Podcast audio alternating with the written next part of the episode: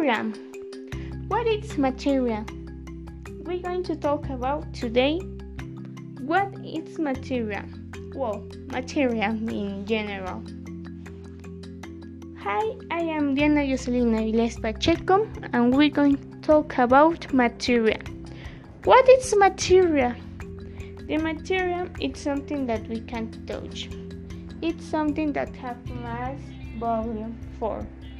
It can be a pen, the, uh, paper, um, or red, or t-shirt, or tennis, or teddy bear. Are so much things, but but are things that doesn't uh, it are material.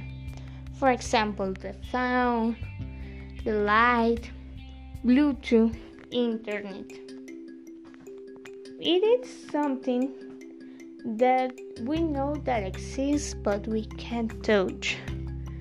For, for example, the sun it is it is material, but the light that irradiates it is doesn't material. Because we can't touch, we can't see our sun then it's energy, but we can touch. Mm, well,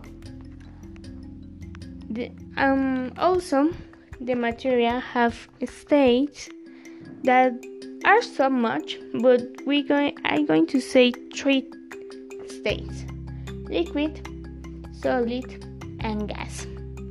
The solid, the solid, the particles of solid it is in two less movements are so much and can't move also. The liquid it is it is the particulars are more relaxed. For example um are um, yes are more relaxed.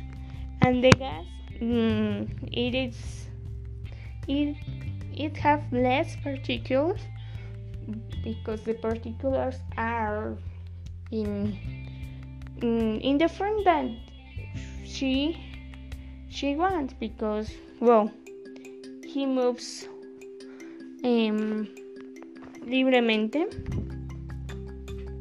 and well then it to the solid to a liquid is fusion. The um, liquid uh, to gas are vaporization. To gas, the, the gas to water are condensa- condensation, and the water, well, the water no, the liquid to the solid it is so solidification. Well, that are our Zoom.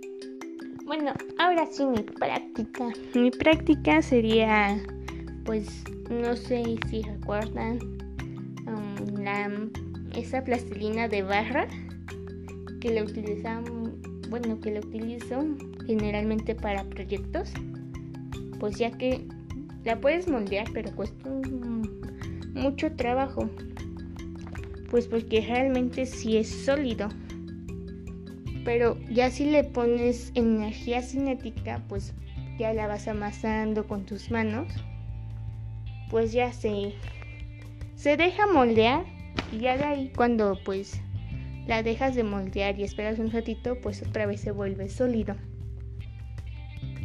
Mm, y pues ya creo que esa sería mi práctica. Mm, sí, creo que ya.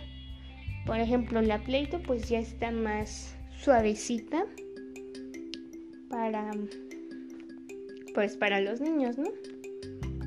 Pues eso creo que es todo.